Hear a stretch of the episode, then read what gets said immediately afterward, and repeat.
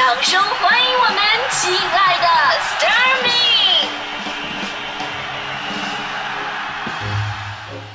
好，欢迎各位来到今天的大明脱口秀，我是大明啊。这段咱们说说家暴。就说到家暴这个话题呢，就很多人当然是深恶痛绝，很多女性是咬牙切齿，但是很多男人却洋洋得意。比方说徐强，强哥有一次跟我喝酒的时候，竟然跟我炫耀了起来，说他们家呀曾经发生过一次极为严重的家暴，结果那次是把强嫂啊吓得要死啊，对吧？当时就跪地上了。一把鼻涕一把眼泪的求强哥呀，说：“老公啊，你千万不能死啊！我以后下手再也不这么重了。醒一醒！”我说闹了半天，你是被家暴那个呀？你有什么可得意的呢？你说？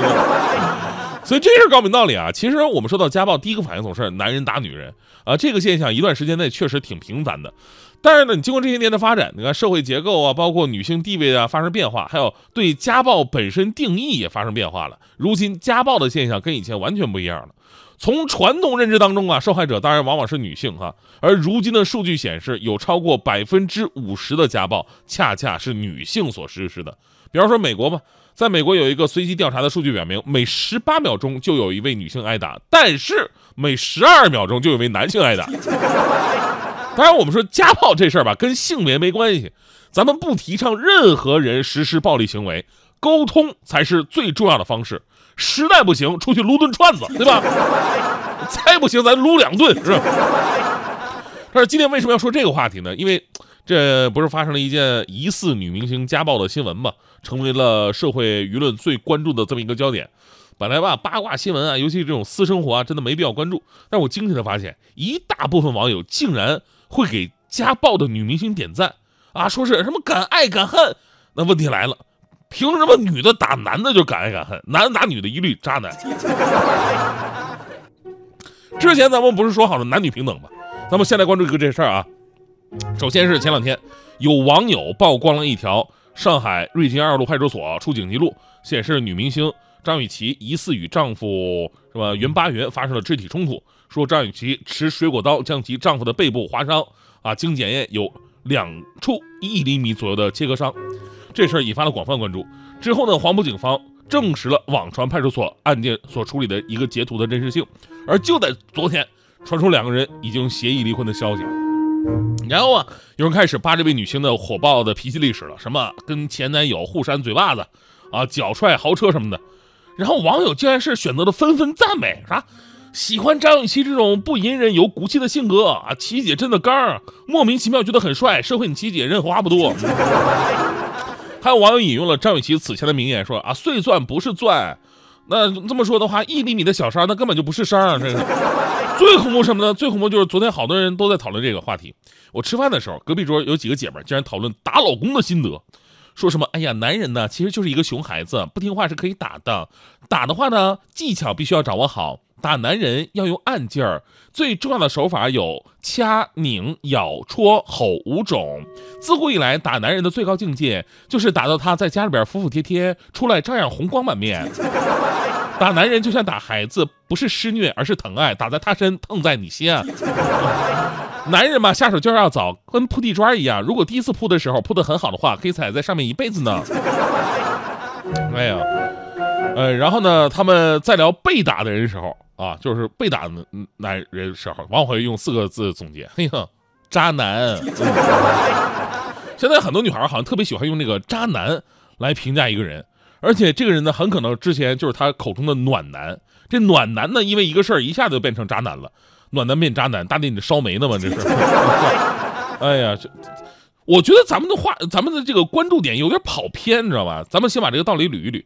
首先说张雨绮这事儿啊，警察那边都没定义是家暴，那水果刀呢也没找到，所以到底是怎么回事？是因为什么？只有他们俩知道，这咱们没有必要知道。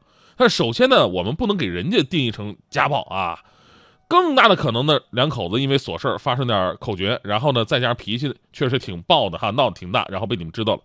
第二个就是，就算你觉得张雨绮确实有打人的事实，那你也不能点赞啊。女人打男人，他也是家暴啊！这跟什么敢爱敢恨没有任何的联系啊，只能算是敢于出手而已，是吧？之前咱们说美国英国也有媒体做过一份调查，有超过百分之四十的家庭暴力受害者是男性，但这些常常被警察呀，包括媒体所忽视。那么在我国这个比例是多少呢？还不得而知，因为很难界定。我们往往都会在婚姻当中把女性自然而然的当成弱势群体，可能女孩打你几下，你要说你家暴我，人家说你男人老爷们怎么那么矫情，是吧？这充其量是人家拿小拳拳捶你的胸口而已，撒个娇嘛。但反过来，你作为男人，你推人家一下，渣男啊！所以呢，这个关于明星的新闻啊，却在生活当中有一个巨大的警示作用，那就是清官难断家务事，对吧？即使如今家暴的界限难以明确判定，但是我们起码不能鼓励任何一方用暴力或者冷暴力的手段去伤害对方。而张雨绮本次的这个婚姻事件啊，也是他们自己家庭的事儿，咱们既不是参与者，也不是知情者，没有必要去当什么裁判。甚至还有很多人跃跃欲试呢，在下面留言说：“哎呀，老娘早就想这么干了，是吧？”反而呢，这事儿提醒我们，如果自己家里边遇到矛盾了，到底应该怎么解决？其实解决的方式有很多种，但暴力。只能是把一个简单的问题变成更复杂问题的手段。所以呢，前两天这个强哥强嫂俩人在开这个家庭会议的时候，也郑重的聊到了这个问题。强哥当时说：“说媳妇儿，我跟你说句心里话，家庭暴力吧，会严重的损坏咱们夫妻的感情，对吧？也会毁掉我们幸福美满的家庭啊。所以商量商量，以后我再犯了错，你能不能不要再打我了，行不行？”强嫂说了：“强子，你说的是很对的。”我反思过自己，我觉得这样也不好，所以呢，我打算以后再也不打你了，我也不体罚你了。你你看你那电子秤贵的，你不用，真的不用贵了。你这样啊，咱们以后啊，只要你犯了错，咱们就改罚款，行不行？呃，小小错小错一百，大错二百，怎么样啊？强哥说啊，那改成罚款，我看改罚款。那什么媳妇儿，你还是继续打吧，当我没说这个事儿啊。那什么，我没事儿，你下死手，我身体特别好。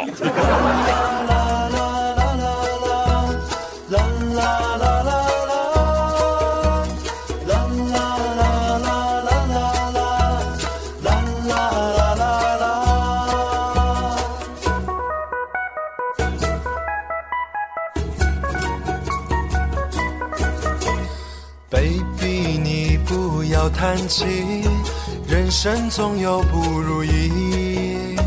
别人总是关东关西，他们都是在放屁。baby，你不要哭泣，哭红了你的眼睛，擦掉眼泪，换个心情，和我到海边去。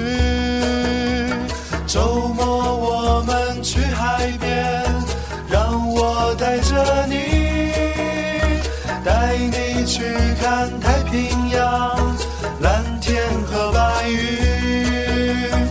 周末我们去海边，让我带着你，和你一起去夏威夷，夏天多美丽。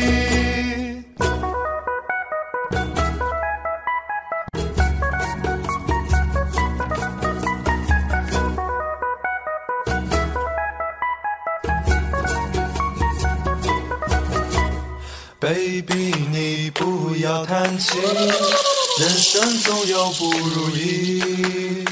别人总是关东关西，他们都是在放屁。